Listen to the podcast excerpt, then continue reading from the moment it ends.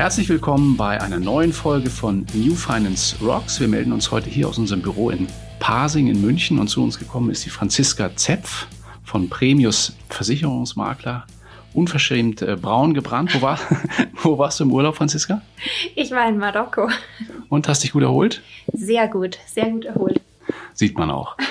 ähm, ja, wir wollen uns heute ähm, über das, ja, sagen wir mal, das Erfolgskonzept von der Franziska unterhalten, äh, über ein bisschen über ihre unternehmerische Laufbahn, aber auch über die Laufbahn davor und wie sie sozusagen in die, in die Branche eingestiegen ist und ihren Weg gemacht hat bis heute. Du warst beim letzten Mal, im letzten Jahr ja auch ähm, bei den Jungmaklern mit dabei und äh, auch auf dem Finalistentreppchen mit ähm, Platz drei gemacht. Ähm, genau. Und äh, ja, steigen wir einfach mal ein. Wie bist du ins Berufsleben damals eingestiegen? Ja, ich bin eigentlich äh, durch einen Kompromiss mit meiner Mama ins Berufsleben eingestiegen. Ich wollte immer Investmentbankerin werden und wollte da zur Metzler Privatbank und wurde von denen auch angenommen und war aber damals bei der Annahme 15. Und meine Mama hat dann damals zu mir gesagt, ich kann jetzt einen Kopfstand machen oder was ich möchte, aber ich darf mit 15 nicht nach Mainz oder Frankfurt. Ich soll doch jetzt eine Ausbildung bei einer Bank bei uns machen. Und wenn ich dann den Wunsch immer noch habe, dann könnte ich eben wechseln zu Metzler und äh, das würde mir da angerechnet werden. Ja, und dann habe ich die Ausbildung bei uns in der Bank gemacht und hatte dann sehr schnell die Möglichkeit, in die Versicherungsabteilung zu wechseln und ja, dort äh, habe ich dann plötzlich gemerkt, dass das genau mein Thema ist. Also so der Schutz und die Versorgung der Menschen, nicht nur die Maximierung von Kapital oder Finanzen, sondern wirklich so lebensnotwendige Dinge. Das war genau meins und hatte dann da sehr schnell Aufstiegsmöglichkeiten. Deshalb war ich dann da eine ganze Weile als Start in die Branche bei einer Bank. Mhm. Und äh, du bist dann auch relativ früh da und du sagst, hattest ja auch Aufstiegschancen. Also wie hat sich das dargestellt? Ich war dann damals während meiner Ausbildung zur Bankkauffrau schon in der Versicherungsabteilung, weil das einfach viel mehr mein Thema war. Und äh, damals wurde dann da eine Stelle frei, das Privatkundengeschäft in der Versicherungsabteilung zu leiten. Und da hatte ich dann das große Glück, dass ich auf diese Stelle genommen wurde. Wie alt warst du da? Ganz zu Beginn 18 und dann 19. Das ist echt früh. Also da hat man doch auch dann Kollegen, die deutlich älter sind, oder nicht? Ja, also es gab eigentlich keinen Kollegen, der nicht mein Vater hätte sein können.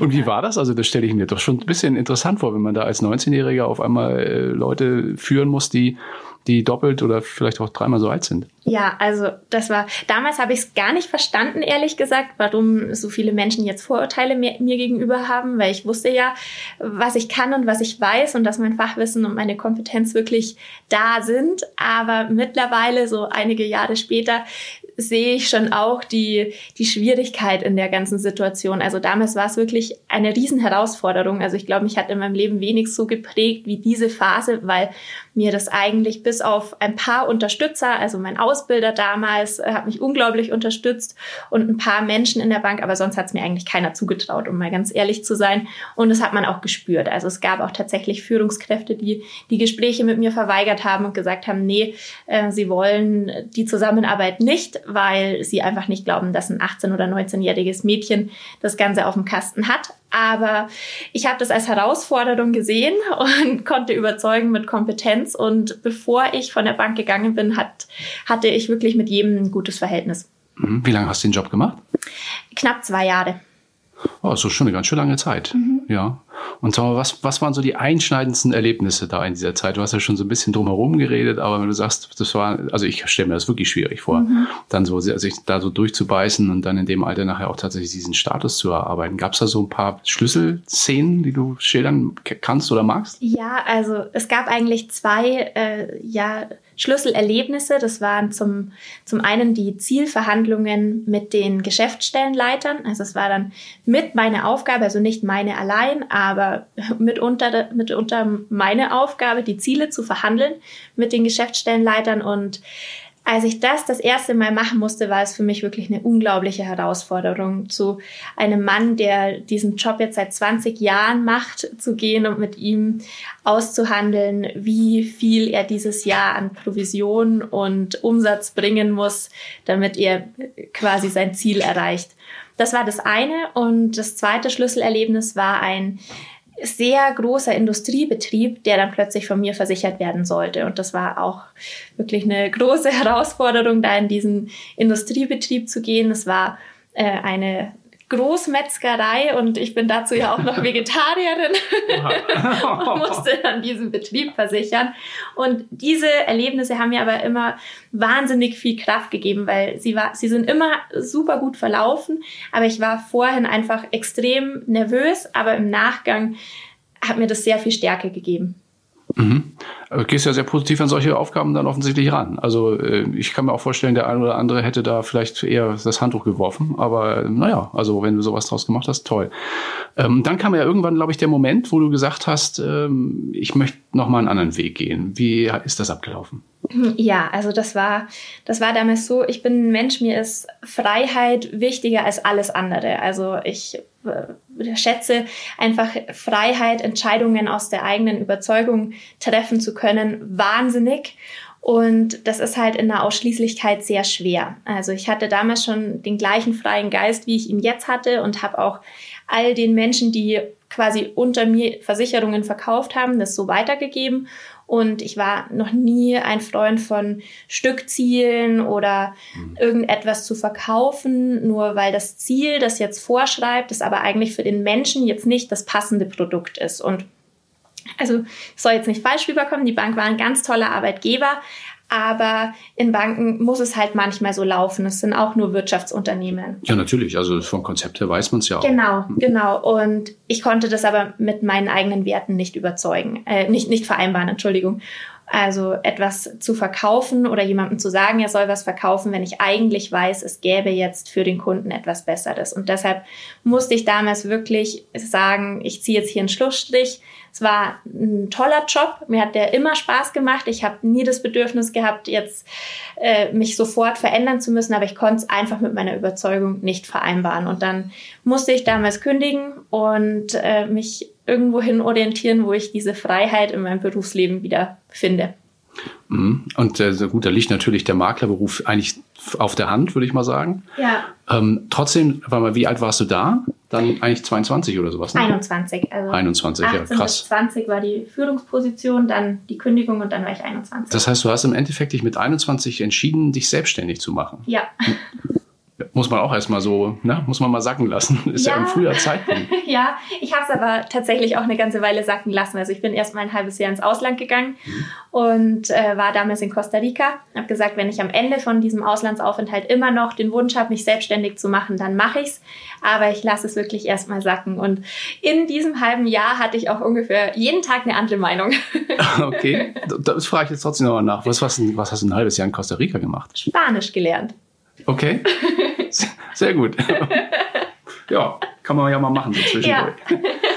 Ähm, genau, und dann hast du dich selbstständig gemacht. Das heißt, du hast erstmal, du musst ja das Maklerhandwerk dann trotzdem nochmal, sagen wir mal, von, aus einer anderen Perspektive erlernen. Wie, wie hast du es äh, da gemacht? Bist du einfach, hast du es auf, auf eigene Faust gemacht oder warst du in einem Unternehmen tätig für die Zeit?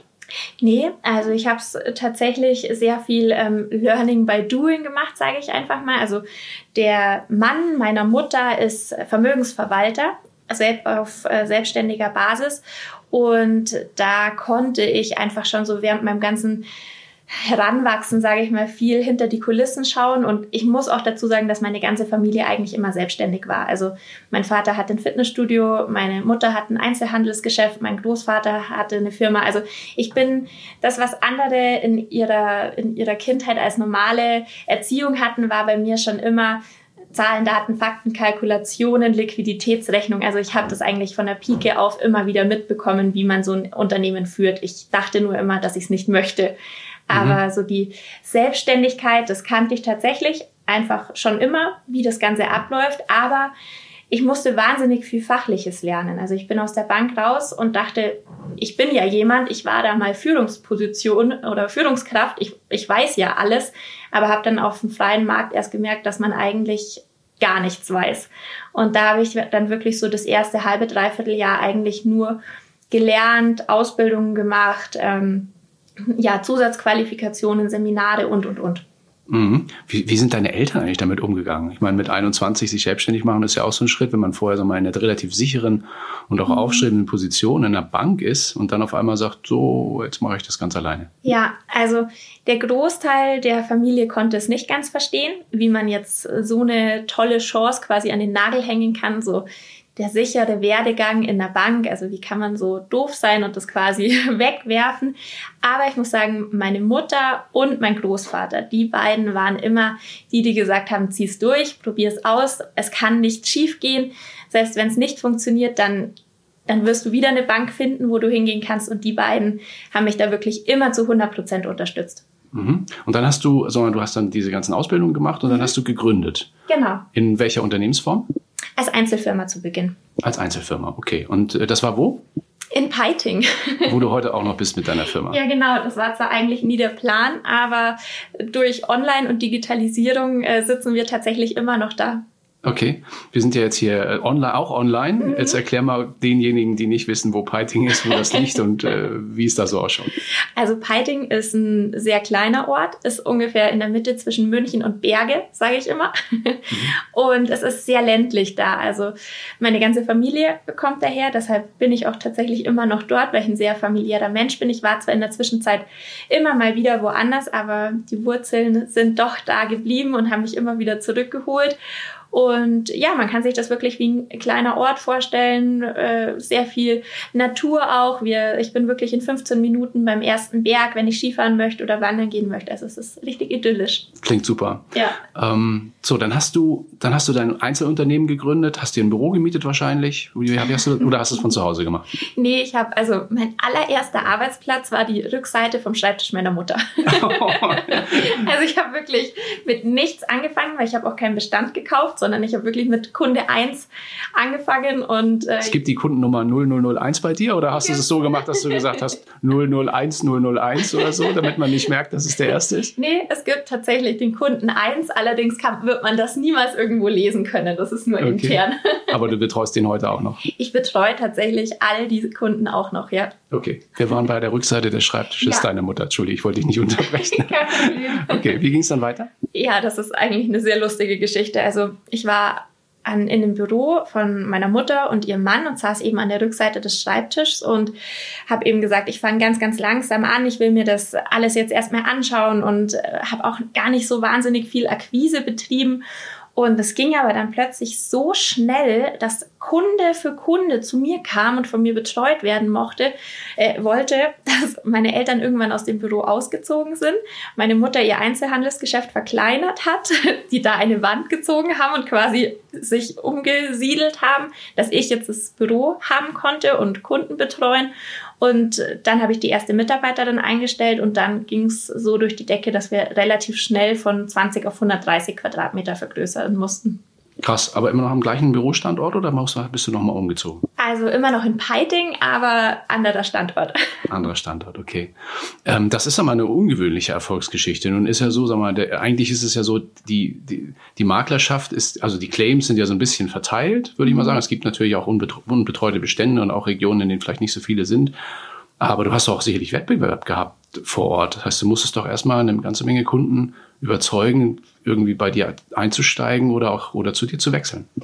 Ja, ich hatte tatsächlich Wettbewerb. Also wir haben sehr, sehr viele Makler sogar bei uns vor Ort. Also sonst ist es ja auf den ländlichen Gebieten eher so, dass die Ausschließlichkeit stark vertreten ist. Das ist bei uns auch und auch die Banken. Aber wir haben auch tatsächlich einige freie Makler, die auch wirklich ähm, hervorragend arbeiten. Also wir haben da wirklich tolle Betriebe auch. Aber ich muss ganz ehrlich sagen, dass ich von Anfang an so ein bisschen ein Alleinstellungsmerkmal hatte. Wir haben eigentlich keine Frauen bei uns in der Gegend, die selbstständig arbeiten. Und das Durchschnittsalter ist, jetzt hoffe ich, dass ich keinem auf die Füße trete, aber ich glaube über 50 oder über. Das ist ja normal in der Maklerschaft. 54 ist, glaube ich, bundesweit genau, der Durchschnitt. Ja. Genau. Und da war es natürlich sehr auffällig, wenn jetzt da plötzlich so ein 21-jähriges Mädchen, nenne ich mich jetzt einfach mal noch, und ich bin immer so geblieben, wie ich wirklich bin. Ich war noch niemand, äh, noch niemals jemand, der sich dann verstellt hat und plötzlich so der Hosenanzug, Krawattenmensch geworden ist, sondern ich war immer genauso, wie ich eben natürlich bin. Und ich glaube, das war von Anfang an ein Alleinstellungsmerkmal. Deshalb hatte ich noch nie, also ich klopfe auf Holz, aber noch nie das Problem, dass ich mich jetzt großartig messen musste. Mhm. Du hast heute wie viele Mitarbeiter? Jetzt aktuell vier, aber wir suchen händeringend. Okay, sehr gut. Ja, wir werden im zweiten Teil des Podcasts noch ein bisschen mehr über das, dein persönliches Erfolgsrezept, deine mhm. Erfolgskonzepte sprechen, aber auch nochmal so ein bisschen über dein Unternehmen. Jetzt entlassen wir unsere Hörer aber nochmal in ein kleines Stückchen Musik äh, zum Durchschnaufen und dann geht's gleich weiter.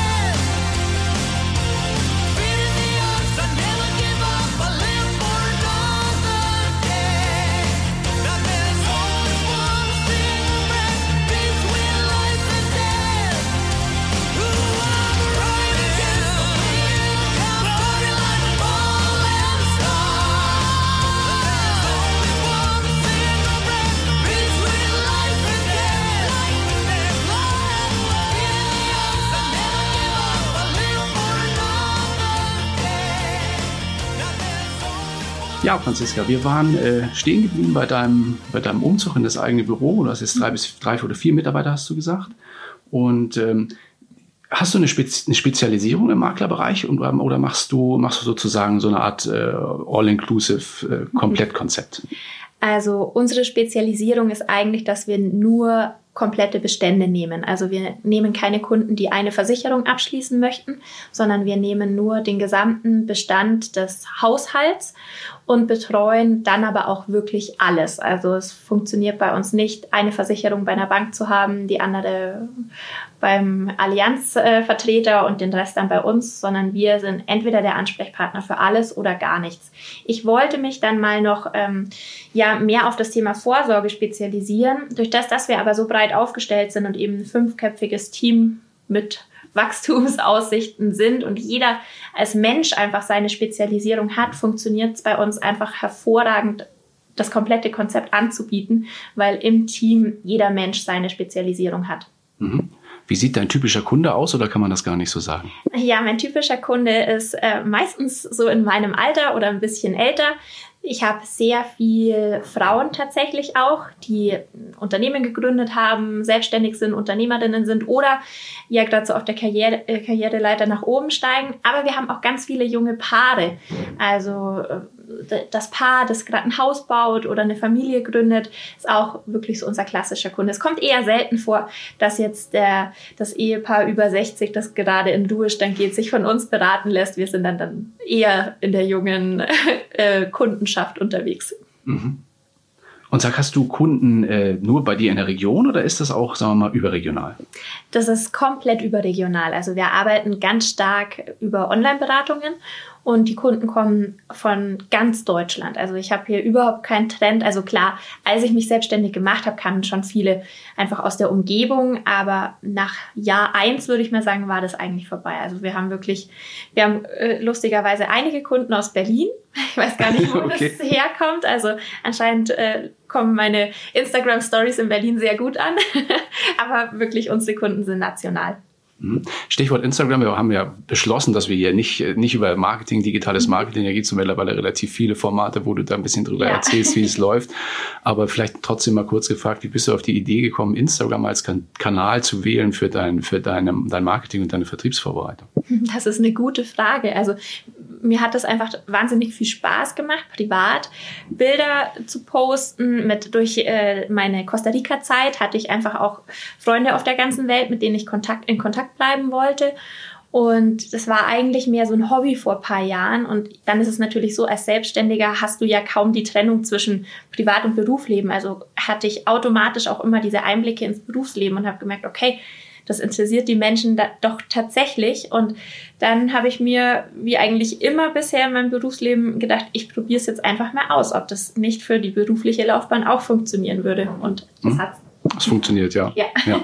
Und äh, man, man ist ja trotzdem, sagen wir mal, man gibt ja doch ein bisschen was von sich preis. Ne? Also wenn man jetzt nur eine Website zum Beispiel hat, macht ein paar Business-Fotos drauf und sagt, das ist unser Leistungsportfolio, ist es ja ein bisschen was anderes, als wenn man doch so hast es ja auch schon richtig gesagt, so halb privat sich da, mhm. sich da jeden Tag oder jede Woche ein paar Mal so publiziert.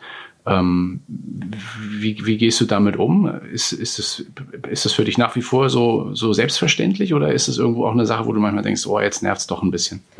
Also, das ist jetzt wirklich eine sehr gute Frage. Mich persönlich nervt es absolut nicht. Also ich lebe das zu 100 Prozent. Mir macht das wahnsinnig viel Spaß und es gibt wirklich nichts, ähm, was ich jetzt komplett verbergen möchte oder wo ich ein Problem hätte, wenn das die Menschen sehen, weil es ist ja nur menschlich, wenn man auch mal keinen guten Tag hat und deshalb finde ich es gar nicht schlimm, wenn das auch jeder mitbekommt. Also gut, Manche Sachen zeigt man auf Instagram, manche nicht. Äh, Krankheiten oder sowas würde ich jetzt da nicht unbedingt zeigen. Aber ich persönlich habe wirklich absolut kein Problem damit. Allerdings, umso länger ich Instagram mache, umso mehr wird man dann auch plötzlich mit genau solchen Dingen konfrontiert, ohne dass man selber vorher daran gedacht hat. Also es gibt auch schon so im Privatleben dann einfach Menschen, äh, die sagen, ich will das jetzt nicht oder ähm, sie, sie wollen da jetzt einfach nicht so präsent sein. Deshalb habe ich mich damals dann dazu entschieden, Instagram ist wirklich nur mein Thema.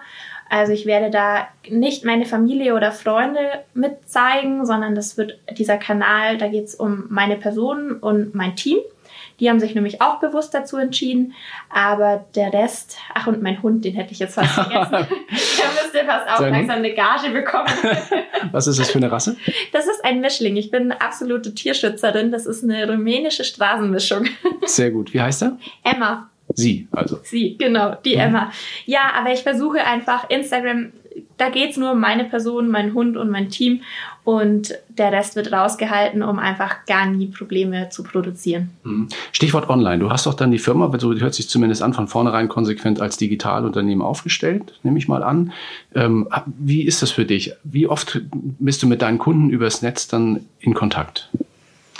Also zu Beratungen natürlich, aber wir führen mittlerweile auch ganz viele kurze Gespräche einfach über äh, ja quasi das Online-Beratungsmedium durch, weil es deutlich besser ist für die Kundenbeziehung, wenn man sich sieht. Auch wenn man jetzt mal nur kurz zehn Minuten quatschen möchte, dann versuchen wir das eigentlich mittlerweile auch über Online-Calls darzustellen und nicht mehr übers Telefon. Also wir sind schon sehr, sehr häufig mit unseren Kunden online im Kontakt. Also ich habe auch zu Beginn darüber nachgedacht, ein eigenes Online-Beratungszimmer äh, zu installieren. Mittlerweile haben wir aber all unsere Arbeitsplätze so ausgelegt, dass Online-Beratungen problemlos stattfinden können, weil sie eben so häufig werden. Mhm, okay. Und sagen wir mal, vom, vom Arbeitsablauf her, ähm, du, du bist ja eine Vollblutunternehmerin nicht nur geworden, sondern wahrscheinlich schon von Anfang an gewesen, hast es dann auch sehr früh entdeckt. Ähm, wie, wie läuft so ein, so ein Arbeitstag bei dir ab? Das kommt immer darauf an, ob ich im Büro bin oder nicht. Also ich bin tatsächlich nur noch die Hälfte meines, äh, meiner Arbeitswoche tatsächlich im Büro. Ich bin wahnsinnig viel momentan unterwegs, durch das, dass ich auch für viele Vorträge gebucht werde. Aber wenn wir jetzt mal von so einem klassischen äh, ja, Arbeitstag ausgehen, an dem ich im Büro bin, dann sieht der eigentlich so aus, dass ich gerne als erstes im Büro bin. Es gibt da zwar immer so ein Rennen mit meinem Mitarbeiter, weil der diese Eigenschaft auch hat, dass der gern alleine anfängt. Deswegen startet unser Tag immer sehr früh. Wie viel Uhr? Ja, also ich stehe tatsächlich um 5 Uhr auf. Wow, jeden ja, Tag? Ja, schon so eigentlich fast jeden Tag und gehe dann erstmal mit dem Hund Gassi. Dann mache ich eigentlich Instagram als allererstes und dann schaue ich, dass ich so ja, eigentlich so gegen halb acht, acht im Büro bin. Und Krass. mein Mitarbeiter hat aber die gleiche Arbeitszeit. Also wir, wir schauen dann immer, wer es schafft, als erstes da Führt ihr so eine Strichliste und dann gibt es einmal im Jahr, gibt der ein Essen aus, der gewonnen hat oder wie läuft das? Das ist eine gute Idee. Das sollte ich tatsächlich mal einführen. Nein, machen wir nicht, aber der Erste macht die Kaffeemaschine an und hat dann quasi den ersten Kaffee. Das ist so der Gewinn. Okay, und wann ist dann dein normaler Feierabend? Mhm. Relativ spät tatsächlich. Also ich, ich arbeite einfach so gern, dass ich schon auch immer lang arbeite. Also ich versuche mich bewusst an manchen Tagen so um halb sechs, sechs aus dem Büro zu verabschieden und meine Mitarbeiter erinnern mich da auch sehr regelmäßig dran, dass ich doch jetzt früh nach Hause gehen soll. Aber ich bin manchmal so in meinem Arbeitsflow, dass ich dann auch leicht mal um acht oder neun mich erst vom Computer verabschiede. Heftig. Ähm, nun hört sich das nicht so an, als wäre dir langweilig. Trotzdem habe ich auf deiner Website gelesen, dass du noch so nebenbei so ein bisschen studierst. Ist das richtig? Das ist jetzt glücklicherweise vorbei, aber ja, ah, okay. ich habe studiert. Du musst deine Website aktualisieren. Oh, danke. Ja, mache ich. Stimmt, ja, ich habe die letzten, das ist ganz frisch auch, ich habe die letzten zweieinhalb Jahre an der FH Koblenz noch studiert. Und ich bin sehr froh, dass das jetzt Ende Januar war, es vorbei. Es war zwar eine tolle Zeit, äh, es war, ich bin froh, dass ich es gemacht habe und dass ich mir das Wissen angeeignet habe, aber ich bin jetzt auch unglaublich froh, dass diese Belastung äh, jetzt weg ist. Das war ein äh, Fernstudium, richtig? Ja, es war eine Mischung, genau. Also man hatte schon einige Präsenzwochen. Also ich war schon immer mal wieder, ja so ein, zweimal im Quartal war ich tatsächlich eine Woche in Koblenz. Mhm. Und der, das ging aber dann eigentlich von zu Hause, obwohl ich sehr froh bin, dass es diese Präsenzwochen gab, weil wenn ich mal ehrlich bin, von zu Hause habe ich nichts gemacht, weil da stand dann natürlich Premius Makler im Fokus. Ja, klar. Ähm, wie sehen die nächsten zwei, drei Jahre für dich aus? Wenn ich das wüsste. Nein, Quatsch. Also ich gründe gerade eine zweite Firma. Durch diese extreme Nachfrage an Vorträgen und ja auch meiner Person zum Thema Gründung und äh, Frauenunternehmertum habe ich mich dazu entschieden, da so ein bisschen ein zweites Standbein ins Leben zu rufen. Und da gründe ich eben gerade eine zweite Firma. Und ansonsten bin ich aber auch immer noch durch und durch Maklerin und Unternehmerin. Also ich werde auf gar keinen Fall Premius Makler vernachlässigen. Das wird immer mein, mein Herzensprojekt sein. Ich habe aber schon vor, Premius Makler zu vergrößern. Also ich habe es ja vorhin schon mal gesagt, wir suchen Mitarbeiter. Ich möchte eigentlich ganz gern zum Jahresende auf zehn aufstocken und so soll es eigentlich kontinuierlich weitergehen. Ich könnte mir auch sehr gut vorstellen, in den nächsten Jahren das als Plattform für andere Makler anzubieten, weil wir immer mehr Nachfrage von selbstständigen Maklern, freiberuflich Tätigen bekommen, wie wir es denn geschafft haben, das Unternehmen so aufzubauen. Und ich kann mir sehr, sehr gut vorstellen, auch einfach Premius Makler als fertiges Unternehmenskonzept und Plattform für andere anzubieten. Also das ist mein Hauptaugenmerk momentan. Das klingt nach einigen spannenden Aufgaben, ja. würde ich mal so sagen, für die nächste Zeit. Es gibt ja in diesem Podcast so zwei Standardfragen, die ich immer so in Richtung äh, Schluss äh, stelle. Mhm. Die eine lautet, ähm, wie ist dein, wie sieht dein persönliches Erfolgsrezept aus? Mein Erfolgsrezept. Also ich war immer schon jemand, der sehr mutig war. Also ich glaube, wenn man Mut aufbringen kann in seinem Leben und fest daran glaubt, dass genau das, was man anzieht in seinem Leben auch zu einem kommt, dann kann man über alle Maße erfolgreich werden. Also ich denke einfach immer positiv und traue mich dann einfach. Sehr gut. Die Frage zwei, ähm, ja, es schließt sich so ein bisschen an wenn jetzt hier jemand zu dir käme und sagt, oh, ich bin junger Mensch, dein Lebensweg, der klingt spannend, hast einen tollen Job gemacht, offensichtlich. Ähm, ich würde auch gerne in diese Richtung gehen. Was würdest du ihm raten? Wie soll das, wie, wie soll das angehen? Er soll sich an uns anbinden. Werbeblock aus. Nein, Quatsch.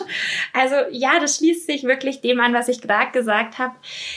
Es gibt ein paar Dinge, auf die sollte man einfach immer achten. Ich bin fest davon überzeugt, dass man immer darauf achten muss, dass man mit seinem Tun niemandem Schaden zufügt, niemanden benachteiligt. Aber solange man das nicht tut, sollte man sich vielleicht einfach mal trauen, weil mir hat meine Lehrerin in der Schule gesagt, überleg dir mal, was das Allerschlimmste ist, was passieren kann. Und wenn du dann merkst, dass das gar nicht so schlimm ist, dann trau dich doch einfach. Und das sollte man, finde ich, einfach tun. Sich mal ein Herz fassen und das angehen, was man sich wünscht. Weil wenn man wirklich dafür brennt und eine wirkliche Vision hat, dann ist es dann muss es erfolgreich werden. Also dann gibt es eigentlich gar keinen anderen Weg, als dass das Ganze erfolgreich wird. Großartig. Ich möchte dem gar nichts hinzufügen. Franziska, vielen lieben Dank für das tolle Gespräch, für die tiefen, auch ja, teilweise ein bisschen privaten Einblicke auch in dein, dein Leben und äh, die Art, wie du deinen Erfolg gestaltest. Ich wünsche dir ganz, ganz viel Erfolg für die Zukunft und äh, viel Glück auch bei den Vorhaben, die du, die du da, da dir vorgenommen hast für die nächsten Jahre. Unsere Zuhörer kriegen jetzt noch mal ein bisschen was auf die Ohren. Und ja, ich hoffe, wir hören uns dann in der nächsten Folge von New Finance Rocks wieder. Schön, dass ihr eingeschaltet habt. Empfehlt uns gerne weiter in den sozialen Netzwerken oder hier auf Spotify, dieser Pod, äh, Apple Podcast, wo auch immer. Und bleibt frisch. Bis bald. Ciao. Ciao und vielen Dank für die Einladung und die netten Wünsche.